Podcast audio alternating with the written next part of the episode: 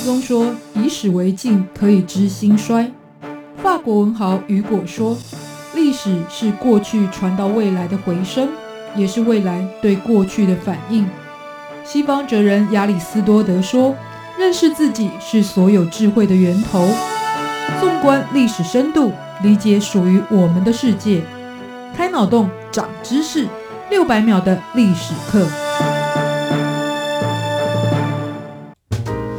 过去，才能够掌握未来。欢迎您收听这一集六百秒的历史课，我是维珍。今天末代领袖的思索与境遇，就来介绍受到命运捉弄的朝鲜王朝最后一任君主纯宗的故事。这几年，韩国的影视作品非常流行，更有不少的热门历史剧是改编自真实的人物或情节，也受到大众关注。当中的经典之一就是《明成皇后》，说的就是来自于这一位末代皇帝纯宗他的母亲闵妃的故事。而纯宗的父亲也非常有知名度，这是朝鲜第一位称皇帝的人物，就是高宗。而在历史的知名度上，似乎不如父母的纯宗，最后呢所接手的朝鲜王朝，也是在他的手中。画下句点，从一三九二年李成桂自立为王开始，一直持续到一九一零年日韩合并作为结束，走过了五百一十八年，直到纯宗的手里迎来这样的结局，究竟是出自于选择，或者是命运呢？朝鲜纯宗，他的名字叫做李祉。那究竟要称为王或者是皇帝，也有一个时代上的改变。最主要是过去作为中国的藩属，朝鲜的君主是以王作为自称的，也就是赐予皇帝的一个位阶来称呼。实际上也可以看到，有别于皇帝所身穿的金黄色龙袍，或者住在黄色琉璃瓦的建筑。以往朝鲜的君主是身穿红色的王袍，住的是王公贵族使用的绿色屋瓦。建筑也可以看出位阶上的差别，但是这一些历经了数百年的朝规礼仪，一直到纯宗的父亲高宗的时期，因为宣布脱离清朝，成立了大韩帝国，也因此开始改称皇帝。所以纯宗不仅是朝鲜王朝第二十七任的君主，其实也是第二任，同时也是最后一任的皇帝。那纯宗是生于一八七四年，他的出生背景则伴随着非常严重的宫廷权力斗争。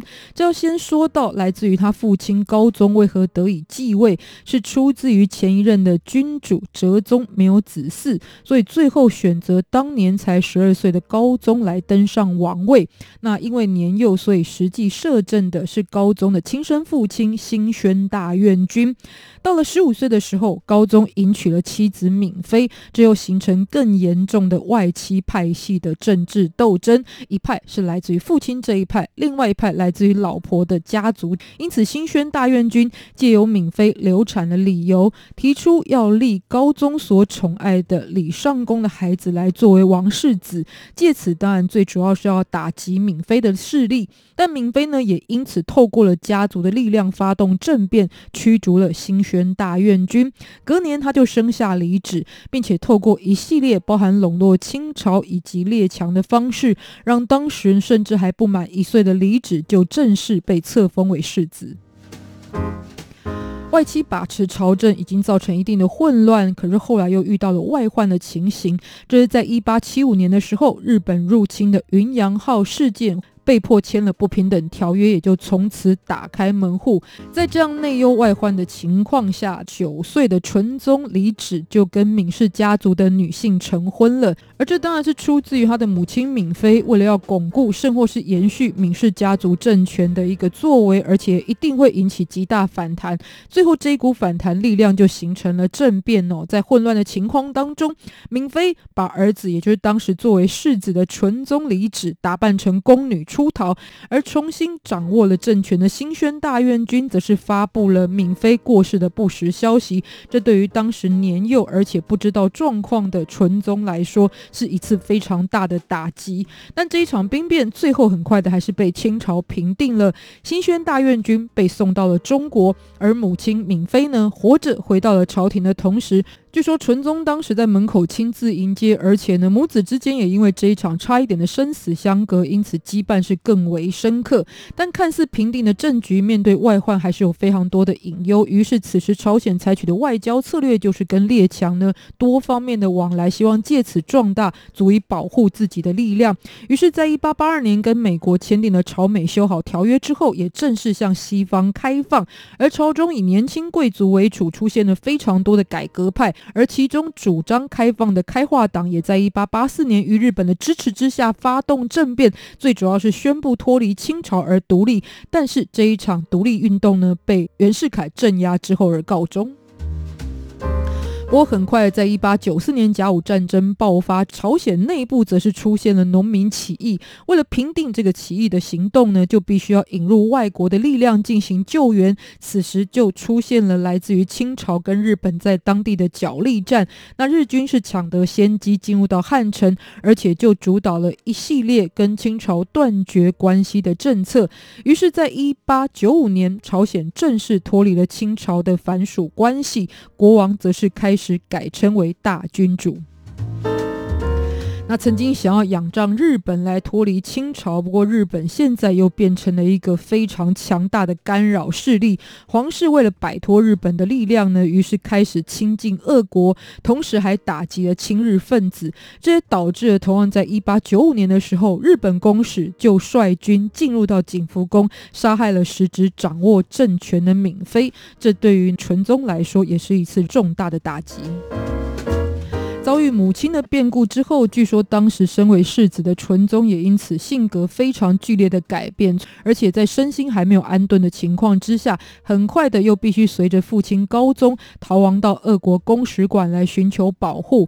此时高宗也对外声讨由日本所扶植的内阁总理大臣金弘吉这个亲日的派系，在民意沸腾的情况之下，亲日派呢或者被杀，或者逃往海外，很快就势力消散了。高宗则。是在躲避于俄国公使馆一年多之后，回到德寿宫居住。在一八九七年，先是改国号为大韩帝国，而且同时称帝，同时呢也积极培养身心受创的儿子。看来呢是一段励精图治的过程。但很快的，在日俄战争爆发之后呢，取得优势的日本又在一九零五年借口保护韩国，实际上呢，则是入主韩国，将其作为殖民地。当时在对外寻求帮助，没有得到回应；对内又有亲日派大臣为了扶植更容易成为傀儡的王世子登基，于是逼迫高宗退位。于是，一九零七年在禅让的仪式过程中。高宗正式退位，而他的王世子李祉则是身穿西装登基成为纯宗。只不过很快在三年之后，一九一零年日韩合并，实质上是日本并吞了韩国，而再度的是逼迫了纯宗退位，也就此朝鲜王朝正式告终。而当时朝鲜皇族。被给予了日本贵族的身份，很多人还被送往日本，名为栽培，实为俘虏。这也是为什么韩国人非常不喜欢李氏朝鲜这个说法，就来自于当时这是日本人对于朝鲜王族的一个称呼，带有殖民的浓烈色彩。而留在韩国的高宗，则是在一九一九年年初的时候过世，这也就导致了同一年在韩国历史上有着标志性的三一运动的爆发。而要说到末代皇帝纯宗的故事，其实我们也说了更多关于他父母的事情。因为在上一代已经被凸显的外戚干政，还有列强入侵的因素，就已经注定了纯宗后来的命运。虽然从小开始就非常受到父母的宠爱，甚至是大力栽培，但实质上来看，童年开始，其实他的人生规划就是被母亲左右的。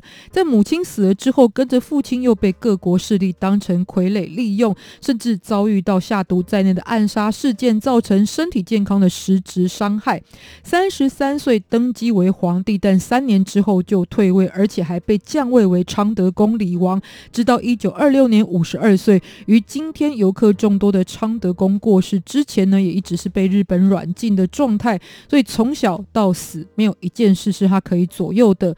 不过他的过世其实也促成了当时在三一运动之后呢酝酿的韩国独立运动的再一波的爆发，也许也是作为一位名义上曾是这一片土地的君王能够供给的最后养分。